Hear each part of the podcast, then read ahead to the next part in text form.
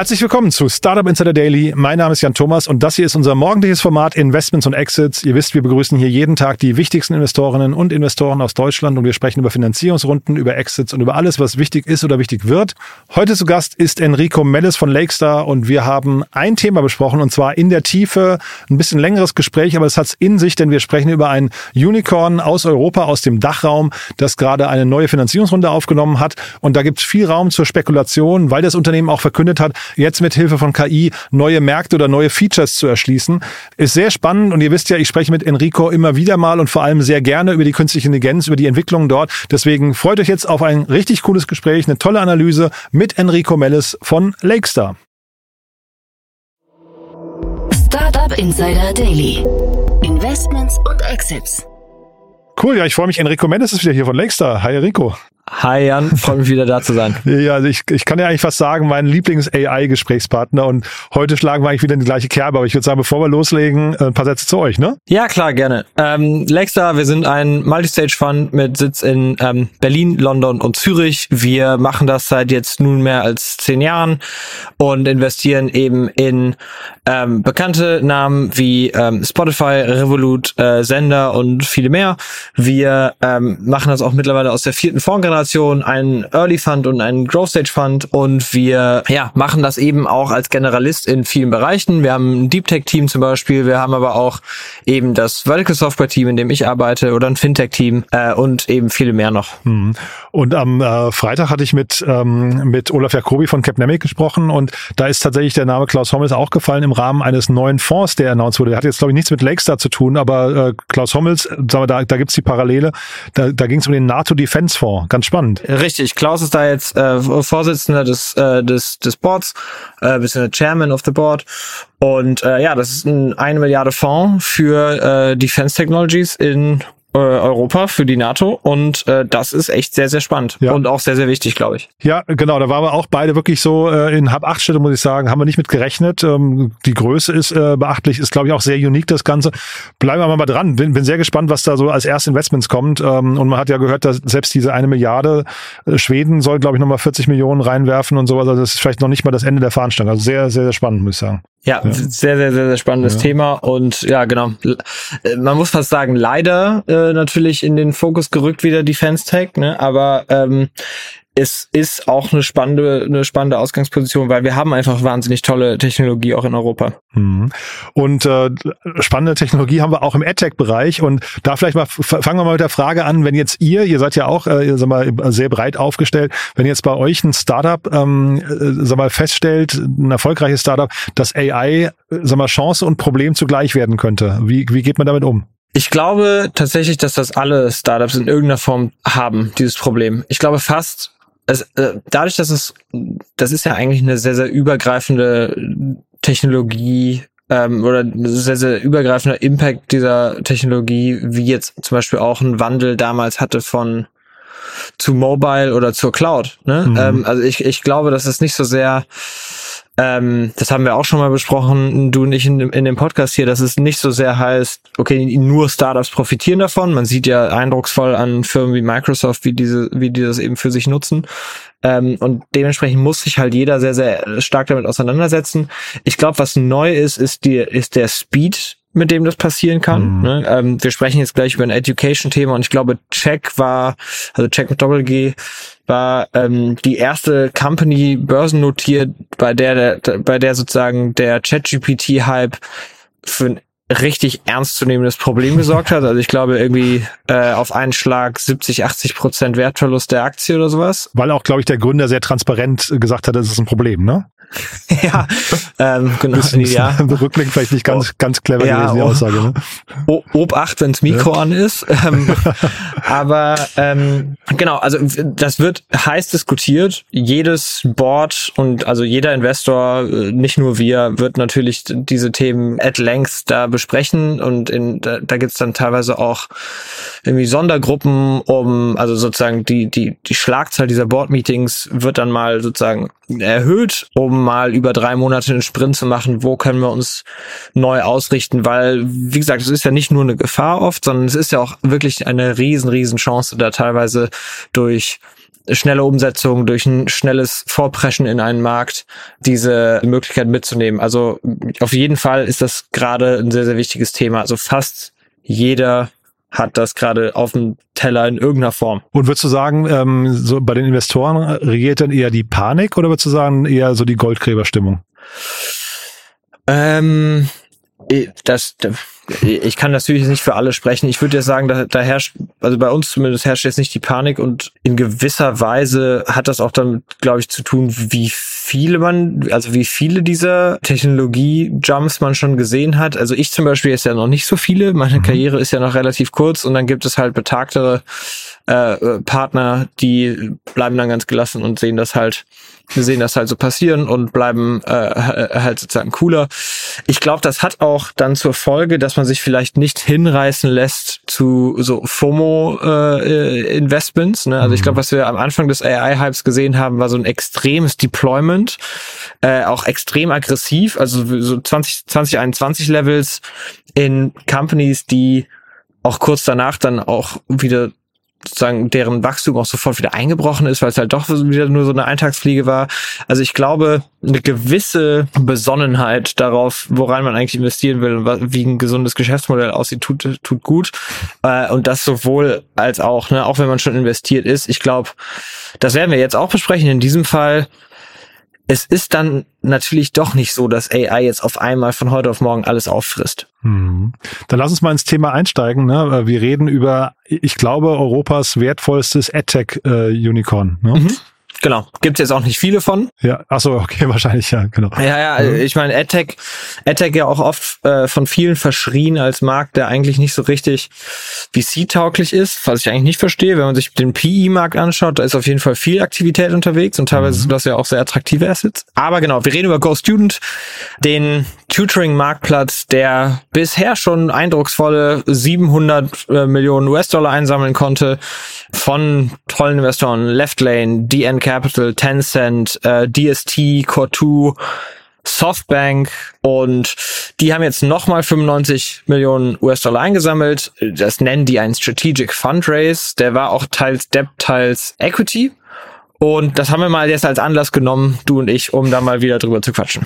Total. Und dieses Strategic Fundraise, deswegen hatte ich eingangs gefragt, für mich klingt das, also diese Strategie dahinter ist eigentlich für mich, und da schlage ich die Brücke nochmal zu dem äh, NATO vor, nach Verteidigung. Ne? Also das klingt für mich eigentlich so, die müssen jetzt nach vorne verteidigen, die müssen irgendwie was tun, sonst äh, ist dieser Markt, glaube ich, zumindest irgendwie, wird er neu aufgeteilt. Ja, das wäre ja eigentlich defensiv, ne? Also ja, irgendwie genau. in irgendeiner Form, wir werden attackiert und wir müssen uns da jetzt verteidigen. Ja, so Flucht und, nach vorne, ähm, ne? Deswegen meine ich eigentlich Defense, ne? Genau, ja, hätte ich auch gesagt. Genau, aber ich glaube, äh, dass die Firma schon, also meines Wissens sind die profitabel. Meines Wissens haben ah, die ja, okay. ordentlich War Chest, was Finances angeht und denken also über ihre Optionen nach. Und die haben ja schon mal angefangen, Akquisition zu betreiben. Ne? Also eine war Studienkreis, die mhm. auch schon ja eine relativ große Company ist und ein Offline-Tutoring-Marktplatz äh, eigentlich darstellt. Die haben sie sich eingekauft und es macht natürlich Sinn, gerade in einem Markt und deswegen, deswegen der Kommentar eigentlich auch ganz passend. Äh, viele sagen, der AdTech-Markt gibt eigentlich VC-Outcomes nicht so richtig her. Ja, weil halt vielleicht macht es dann Sinn, wenn man das VC-Outcome verfolgt, eben ähm, sich die Teile eben auch einzeln zusammenzukaufen, weil wir sind in Europa, der Markt ist sehr fragmentiert. Du hast nicht wie in, also China gibt's, in China gibt's zwei riesige börsengelistete Plattformen, wahrscheinlich noch mehr, aber ich habe jetzt zwei gefunden. Ähm, New Oriental ist eine und dann gibt's noch eine andere, deren Namen irgendwas Education ich gerade vergessen habe, aber äh, die heißen auf jeden Fall so so Education.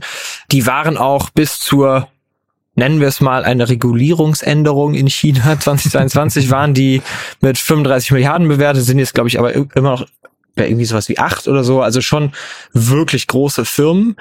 Die äh, New Oriental machen auch wie Go Student ein hybrides Modell, also sprich Online und Offline Tutoring. Ähm, und die waren zu der Zeit bei vier Milliarden Umsatz, der zu 50-50 eben aus Offline und Online kam. Mhm. Ähm, man kann also, wenn man einen großen Markt damit erschließt, sprich China, auch schon eine sehr, sehr große Company damit bauen. Der gesamte Nachhilfemarkt global ist riesig. Also ich habe mal, ich habe mal ein bisschen geguckt in der Vorbereitung. 150 Milliarden Euro werden global für Nachhilfe ausgegeben Wahnsinn. jedes Jahrhundert. Mhm. Das ist schon viel.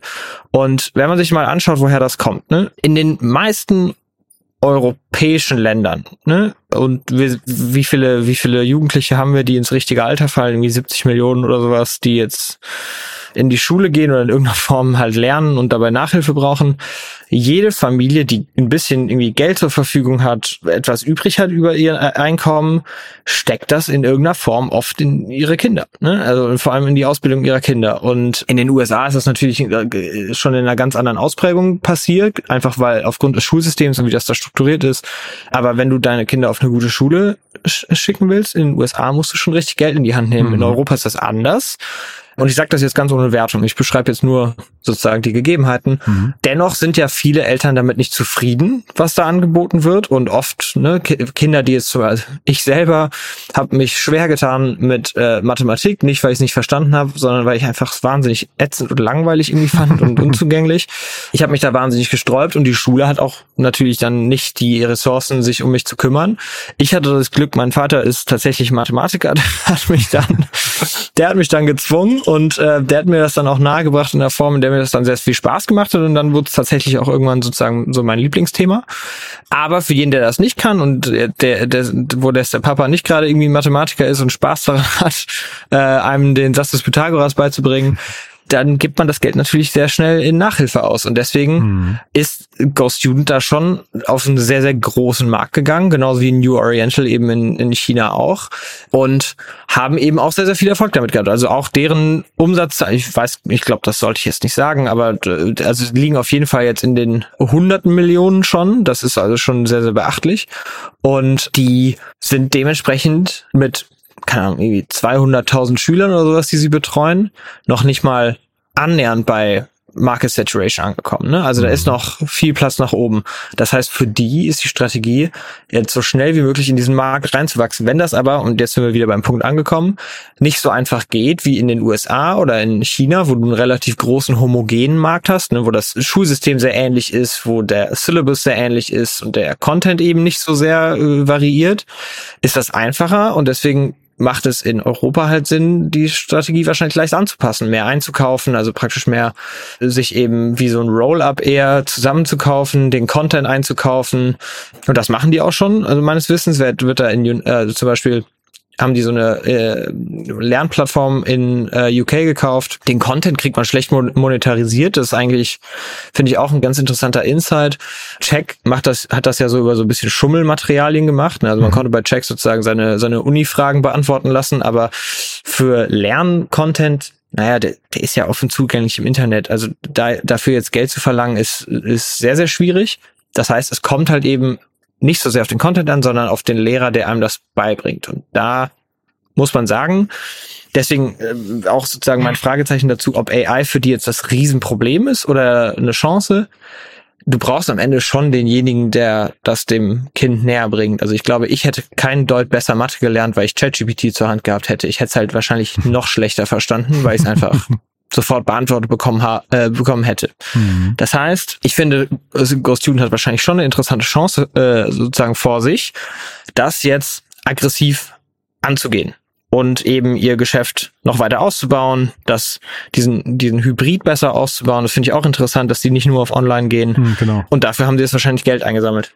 Genau, diese hybride Lösung, das habe ich auch gedacht. Ähm, sie haben irgendwo davon gesprochen, dass sie den Tutoren 15 Minuten Zeit einsparen wollen pro, äh, pro Lesson, also pro, pro ähm, äh, gegebener Stunde.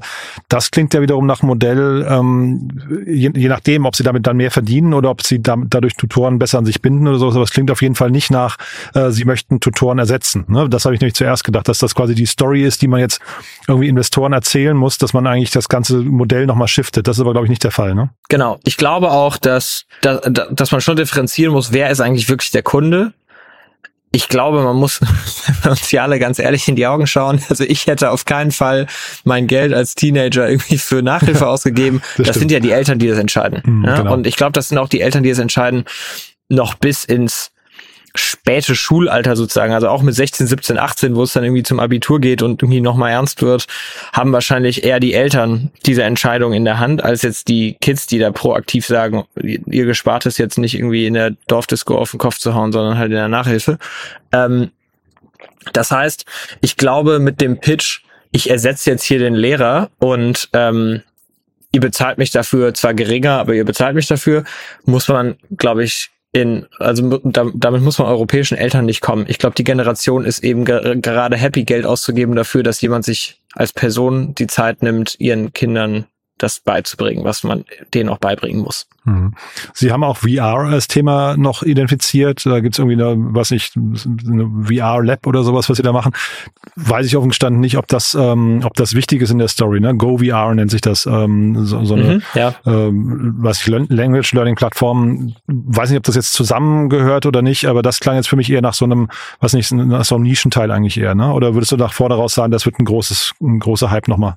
Ja, also sagen wir so, ich, ich betrachte das wie du und ich glaube auch, dass der Druck des Marktes undifferenziert einfach sozusagen AI als Risiko zu sehen oder irgendwie als Hindernis dafür, dass diese Company erfolgreich sein sollte, ähm, dass das auch in der Form ausgebügelt werden kann durch, naja, wir, wir wenden halt Technologie an und wir platzieren das, äh, wo wir können, unabhängig davon, ob das jetzt tatsächlich dann auch angewandt wird oder nicht. Es zeigt ja, dass die Firma sich damit auseinandersetzt und dann eben äh, sich sozusagen immer noch der Lernmodus durchsetzt, der am besten funktioniert.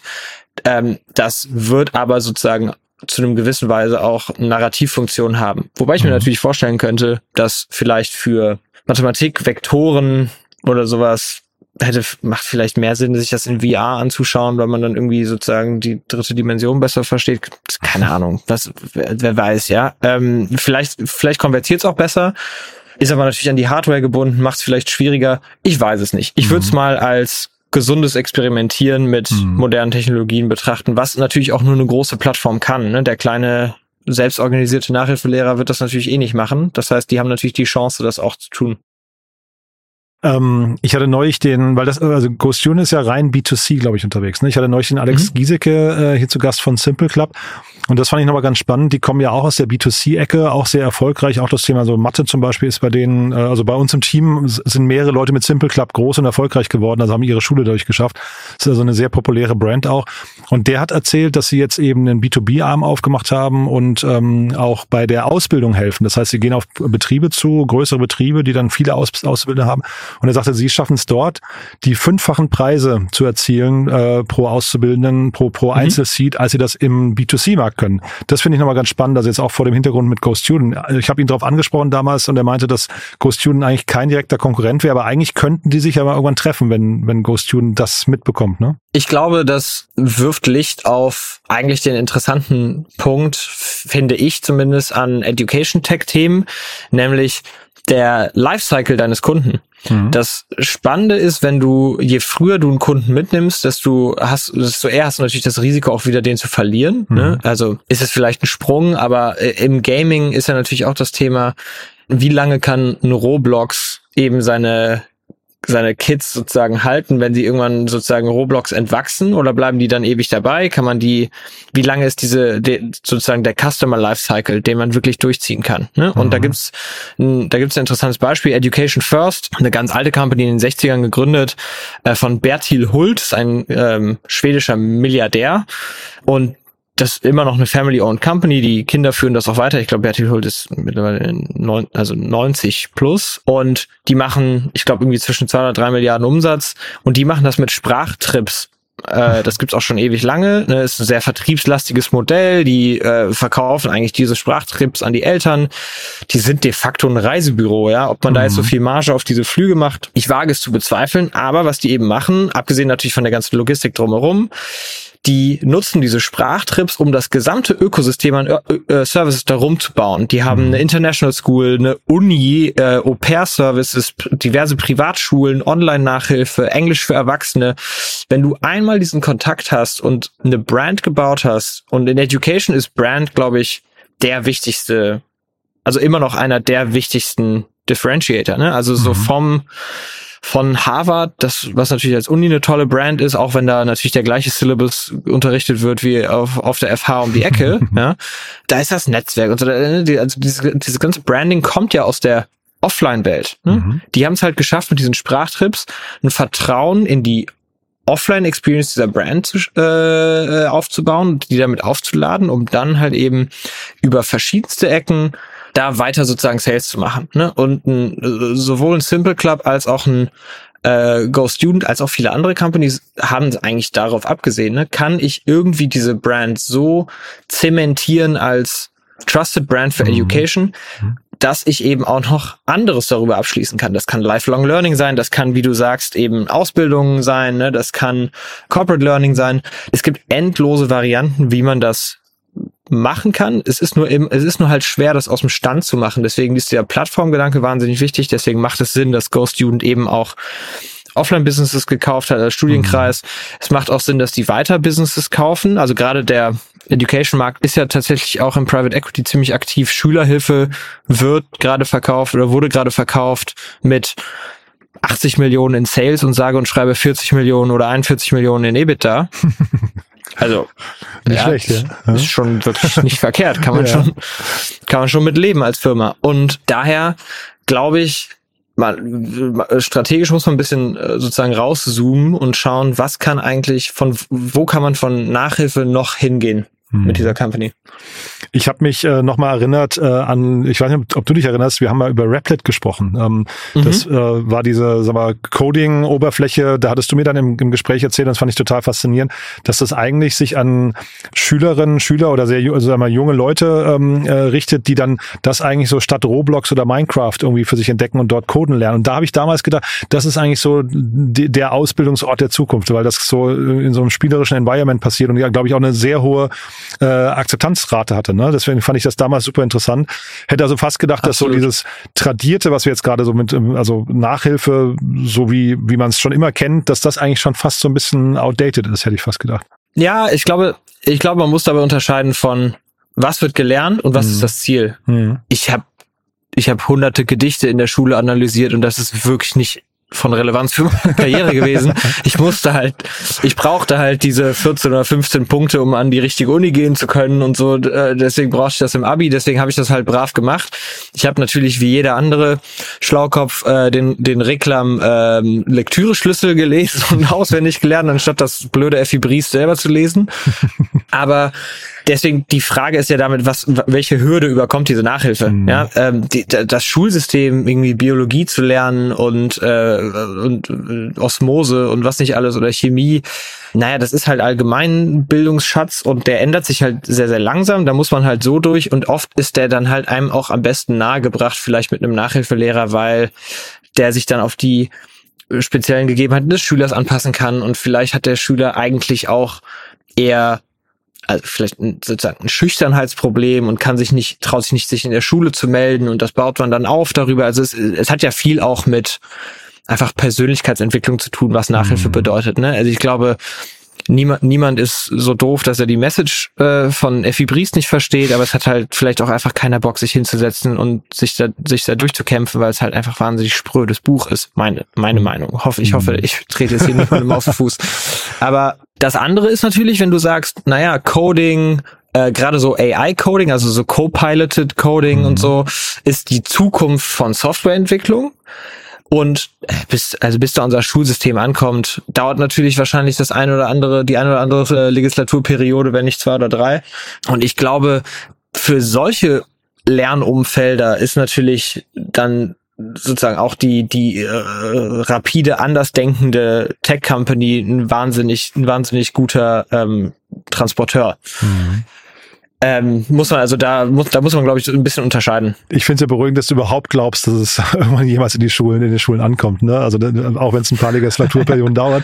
Äh, du, ich will mal ganz kurz nochmal ähm, auf die Runde zu sprechen kommen, weil das fand ich jetzt nochmal ähm, äh, spannend hier an der Konstellation, da ist ja auch Fremdkapital drin, da ist die Deutsche Bank auch jetzt mit eingestiegen. Kannst du dir das erklären? Also ist Fremdkapital gerade günstiger in irgendeiner Form in solchen äh, späteren Runden oder wie kommt sowas? Also günstiger ist das bestimmt nicht, aber ähm, je nachdem, was man damit anstellen möchte und äh, wie die Company sonst finanziert ist, kann, ist das eben immer noch günstiger als als Equity. Ne? Also mhm. Also unser Cost of Capital von Equity ist äh, äh, typischerweise günstiger als Cost of Capital von Debt außer man macht wirklich irgendwas falsch oder der Markt ist wirklich irgendwie wild drauf, aber typischerweise ist es besser natürlich, sich Geld zu leihen, man verwässert nicht dadurch und so weiter. Mhm. Und gerade wenn man eben in eine Akquisitionsstrategie geht, naja, der, Spa der Spaß an Private Equity ist ja, dass man Companies kauft mit Leverage. Ne? Und darüber kommt natürlich auch äh, ein, ein, Teil des äh, ein Teil des Returns und warum das so spannend ist auf einer Equity-Basis. Ne? Das heißt, gerade wenn jetzt ein Go-Student davon ausgeht, in erster Linie mal vielleicht ein anderes, ein weiteres Studienkreis oder sowas zu kaufen, mhm. dann macht es natürlich auch Sinn, sich dafür ähm, Geld von der Bank zu holen. Das haben sie meines äh, meines Wissens auch schon vorher getan. Also deren Capital Stack war jetzt nicht immer nur nur sozusagen äh, Equity in, sondern ah, eben ja, okay. auch, also nicht nur Eigenkapital, sondern auch Fremdkapital. Aber das heißt, das liest man hier schon raus, dass das möglicherweise Teil der, der nächsten Schritte sein könnte, dass sie nochmal auf Einkaufstour gehen. Ja, kann schon gut sein. Ich meine, du kannst natürlich auch argumentieren, ähm, ich habe ein Recurring Revenue Business, ich möchte mir jetzt Geld leihen, um damit mein Marketing zu finanzieren. Ne? Also mhm. ich kann mhm. praktisch mein, mein, mein Revenue beleihen. Ähm, mhm. Gab es ja auch viele Businesses, die sich darauf äh, fokussiert haben, das eben für, für SaaS-Companies zum Beispiel zu machen. Ne? Also zum Beispiel äh, ein Recap oder ein Uncapped und so weiter, die halt gesagt haben, euer Revenue ist relativ gut vorhersehbar und äh, das dauert einfach, also sozusagen euer Cash-Cycle ist das Problem. Wir beleihen euch das Geld für x Prozent, weil wir wissen, dass es mit so, so und so hoher Wahrscheinlichkeit wieder zurückkommt und irgendwie innerhalb von drei Monaten durch den Cycle mhm. gegangen ist. Mhm. Auch dafür kann natürlich der äh, geliehen werden. Aber in dem Fall auf der Größe kann es durchaus auch sein, dass Go Student sagt, es gibt weitere Targets, die wir uns einverleiben möchten.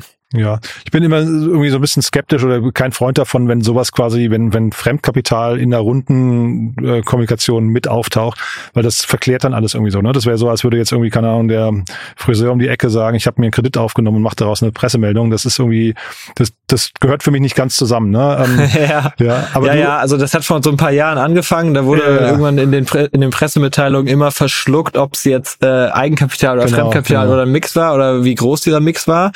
Ähm, ich glaube aber in dieser Pressemitteilung äh, wurde es tatsächlich gesagt auch. Ja, ja, genau, da stand es auf jeden Fall drin, genau.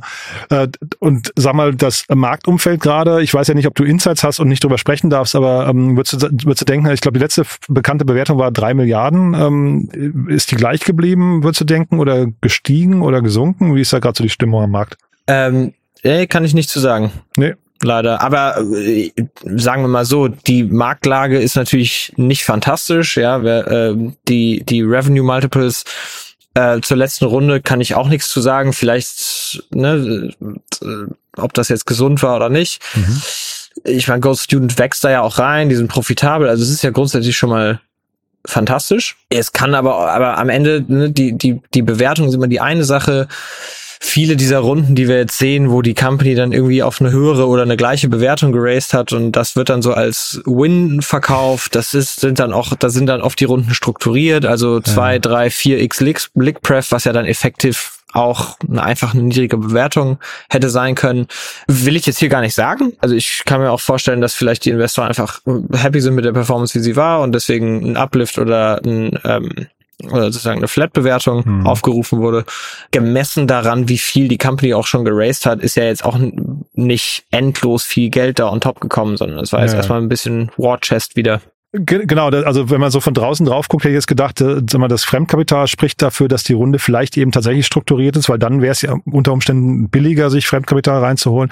Und ähm, wenn man jetzt vielleicht mal spekuliert, es ist 50-50, dann ist ähm, die, die Hälfte, also 50 Millionen vielleicht in, in der Größenordnung da reingeflossen. Das ist jetzt auch nicht so viel. Das, das klingt eigentlich nach einem, nach einem bisschen unattraktiven Setup eigentlich. Ne? Also, Muss nicht sein. Muss nicht sein. Also kann, kann auch sein, dass die Company gesagt hat, schaut mal, wir sind profitabel, wir brauchen eigentlich kein Geld. Wenn so, wir es, ja, okay. wenn wir es nehmen, dann machen, nehmen wir das um ähm, sehr gezielt und, und ich glaube, daher kommt diese Formulierung des Strategic Fundraise in der Pressemitteilung. Aus der Position der Stärke heraus, meinst du, ja? Genau. Ähm, kann auch sein, dass natürlich nicht so ist, aber äh, so habe ich das jetzt interpretiert, weil Ah, ja. wenn du erstmal jetzt nicht zwingend Geld brauchst sofort, dann ähm, bist du erstmal in einer guten Position. Weil dann ist Runway unendlich sozusagen. Cool. Okay, dann wir, wir nehmen es mal positiv und, und drücken die Daumen. Der Felix Oswald war ja schon ein paar Mal hier zu Gast. Vielleicht kriegen wir ihn nochmal. Ähm, das wäre wär ja schon interessant, da nochmal so ein bisschen äh, nachzufragen. Vielleicht dann nochmal die Brücke zu euch. Wer darf sich bei euch melden? Bei uns können sich alle melden, von, äh, von früh bis spät, von jung bis alt sozusagen. Ähm, und wir freuen uns dann, mit denen zu sprechen. Ja. Und gibt's ein, gibt's für dich ein, äh, sag mal, präferiertes Thema gerade? Ach, ich, ich schaue mir bei uns ja viel, äh, was wir so unter Vertical Software zusammenfassen an. Das sind typischerweise Softwarelösungen, die für eine bestimmte Industrie gebaut sind, oft dann auch Industrien, die vielleicht jetzt nicht so wahnsinnig im, im Hype-Rampenlicht stehen. Und gerade so- ich fühle ich freue mich über Unternehmer in der Logistik, ich freue mich über Unternehmer in, äh, in im Bau, also Construction, Architecture, 3D-Design ähm, und so weiter. Ich habe, wir haben auch gerade ein Investment in eine Payroll Company gemacht, die können wir auch bei euch mal bei, äh, hier hier Ah, platzieren. cool. Aha. Also Payroll ja auch war, äh, ist wahrscheinlich nicht das Thema, von dem man als junger Gründer nachts träumt, aber äh, vielleicht vielleicht im, vielleicht im negativen Sinne, weil man es machen muss irgendwie. Aber ähm, solche Themen finde ich spannend, weil da grabe ich mich dann gerne rein und äh, man ist nicht so sehr, man ist nicht so so sehr im im Hype äh, Wirbelwind gefangen. Mhm. Cool.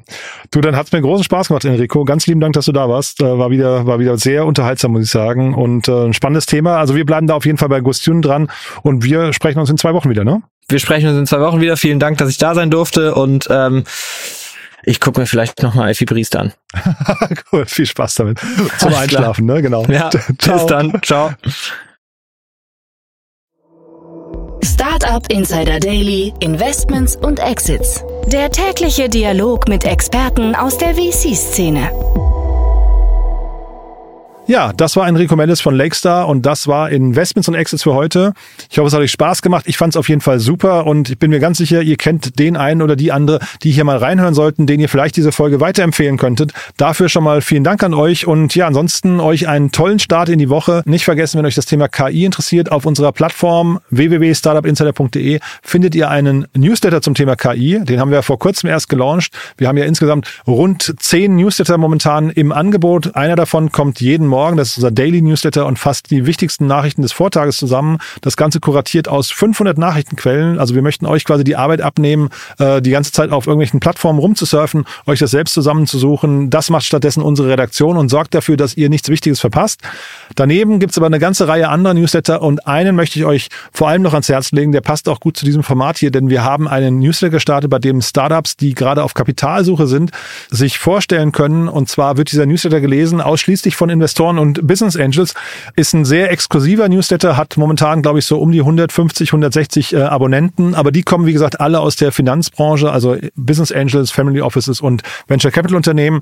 Und wir verschicken dort regelmäßig eben Zusammenfassungen von Startups, die auf Kapitalsuche sind, möglicherweise weil gerade der Markt oder das Funding-Umfeld gegen sie spielen oder weil sie eben gerade erst gegründet haben und noch ganz früh dabei sind und einfach noch nicht wissen, von wem sie ihr Kapital bekommen könnten. Also in beiden Fällen macht es Sinn, sich das mal anzugucken. Auch diesen Newsletter findet ihr auf unserer Plattform www.startupinsider.de und dann im Bereich Newsletter mit den anderen Newslettern. Das ist quasi der neueste, den wir gelauncht haben und den kann ich euch wirklich nur empfehlen. Der kommt sehr, sehr gut an und unterstreicht so ein bisschen unsere Mission, denn wir möchten natürlich vor allem den Startups helfen. Wir helfen ja generell bei der Kapitalbeschaffung, aber auch bei der Talentsuche. Wir haben ja ein großes Jobboard und wir helfen dann auch bei B2B-Startups dabei, die Brücke zu Kunden zu schlagen. Deswegen kann ich auch jedem Startup nur empfehlen, sich bei uns ein Profil anzulegen auf unserer Plattform. Auch das ist kostenlos, wie eigentlich, ja, ich glaube, fast alles bei uns auf der Plattform. Deswegen macht das gerne mal, probiert es mal aus. www.startupinsider.de ist die URL dazu. Ja, das war's von meiner Seite aus. Euch einen tollen Start in die Woche. Vielleicht hören wir uns dann nachher nochmal wieder und falls nicht nachher, dann hoffentlich spätestens morgen. Ciao, ciao.